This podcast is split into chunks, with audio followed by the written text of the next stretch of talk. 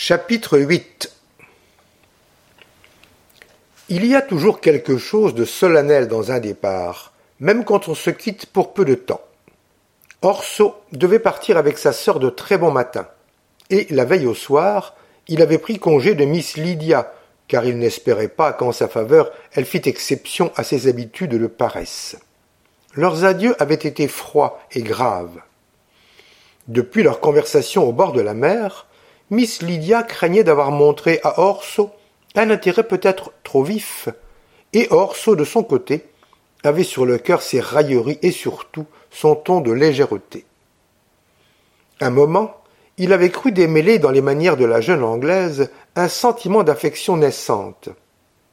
Maintenant, décontenancé par ses plaisanteries, il se disait qu'il n'était à ses yeux qu'une simple connaissance qui bientôt serait oubliée. Grande fut donc sa surprise lorsque le matin, assis à prendre du café avec le colonel, il vit entrer Miss Lydia suivie de sa sœur. Elle s'était levée à cinq heures, et, pour une Anglaise, pour Miss Neville surtout, l'effort était assez grand pour qu'il en tirât quelque vanité. Je suis désolé que vous vous soyez dérangé si matin, dit Orso. C'est ma sœur sans doute qui vous aura réveillé malgré mes recommandations et vous devez bien nous maudire. Vous me souhaitez déjà pendu, peut-être. Non, dit Miss Lydia fort bas et en italien, évidemment pour que son père ne l'entendît pas. Mais vous m'avez boudé hier pour mes innocentes plaisanteries, et je ne voulais pas vous laisser emporter un souvenir mauvais de votre servante. Quels terribles gens vous êtes, vous autres Corses. Adieu donc. À bientôt, j'espère. Et elle lui tendit la main. Orso ne trouva qu'un soupir pour réponse. Colomba s'approcha de lui, le mena dans l'embrasure d'une fenêtre, et, en lui montrant quelque chose qu'elle tenait sous son mezzaro, lui parla un moment à voix basse. Ma sœur, dit Orso à Miss Neville, veut vous faire un singulier cadeau, mademoiselle. Mais nous autres Corses, nous n'avons pas grand-chose à donner, excepté notre affection que le temps n'efface pas. Ma sœur me dit que vous avez regardé avec curiosité ce stylet. C'est une antiquité dans la famille.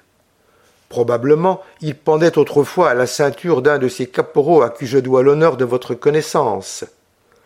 Colomba le croit si précieux qu'elle m'a demandé ma permission pour vous le donner, et moi, je ne sais trop si je dois l'accorder, car j'ai peur que vous ne vous moquiez de nous. Ce stylet est charmant, dit Miss Lydia, mais c'est une arme de famille et je ne puis l'accepter.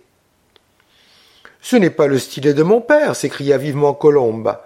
Il a été donné à un des grands-parents de ma mère par le roi Théodore. Si mademoiselle l'accepte, elle nous fera bien plaisir. Voyez, Miss Lydia, dit Orso, ne dédaignez pas le stylet d'un roi. Pour un amateur, les reliques du roi Théodore sont infiniment plus précieuses que celles du plus puissant monarque. La tentation était forte, et Miss Lydia voyait déjà l'effet que produirait cette arme posée sur une table en lac dans son appartement de St. James's Place. Mais, dit-elle en prenant le stylet avec l'hésitation de quelqu'un qui veut accepter, et adressant le plus aimable de ses sourires à Colomba, Chère mademoiselle Colomba, je ne puis, euh, je n'oserais vous laisser partir ainsi désarmé. Mon frère est avec moi, dit Colomba d'un ton fier, et nous avons le bon fusil que votre père nous a donné. Orso, vous l'avez chargé à balles Miss Neville garda le stylet, et Colomba, pour conjurer le danger qu'on court à donner des armes coupantes ou perçantes à ses amis, exigea un sou en paiement. Il fallut partir enfin. Orso serra encore une fois la main de Miss Neville. Colomba l'embrassa, puis après vint offrir ses lèvres de rose au colonel, tout émerveillé de la politesse corse. De la fenêtre du salon, Miss Lydia vit le frère et la sœur monter à cheval. Les yeux de Colomba brillaient d'une joie maligne qu'elle n'y avait point encore remarquée. Cette grande et forte femme, fanatique de ses idées d'honneur barbare, l'orgueil sur le front, les lèvres courbées par un sourire sardonique, emmenant ce jeune homme armé comme pour une expédition sinistre, lui rappela les craintes d'Orso, et elle crut voir son mauvais génie l'entraînant à sa perte. Orso, déjà à cheval, leva la tête et l'aperçut. Soit qu'il eût deviné sa pensée, soit pour lui dire un dernier adieu, il prit l'anneau égyptien qu'il avait suspendu à un cordon et le porta à ses lèvres. Miss Lydia quitta la fenêtre en rougissant. Puis, s'y remettant presque aussitôt, elle vit les deux Corses s'éloigner rapidement au galop de leurs petits ponies, se dirigeant vers les montagnes. Une demi-heure après, le colonel, au moyen de sa lunette, les lui montra longeant le fond du golfe, et elle vit Corso tourner fréquemment la tête vers la ville. Il disparut enfin derrière les marécages remplacés aujourd'hui par une belle pépinière. Miss Lydia, en se regardant dans sa glace, se trouva pâle.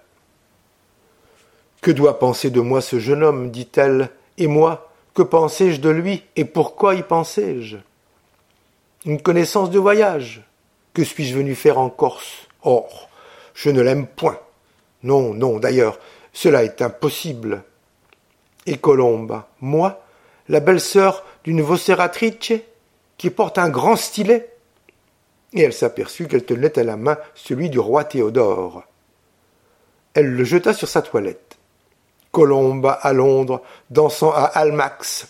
Quel lion, grand Dieu, a montré C'est qu'elle ferait fureur, peut-être. Il m'aime, j'en suis sûr. C'est un héros de roman dont j'ai interrompu la carrière aventureuse. Mais avait-il réellement envie de venger son père à la Corse?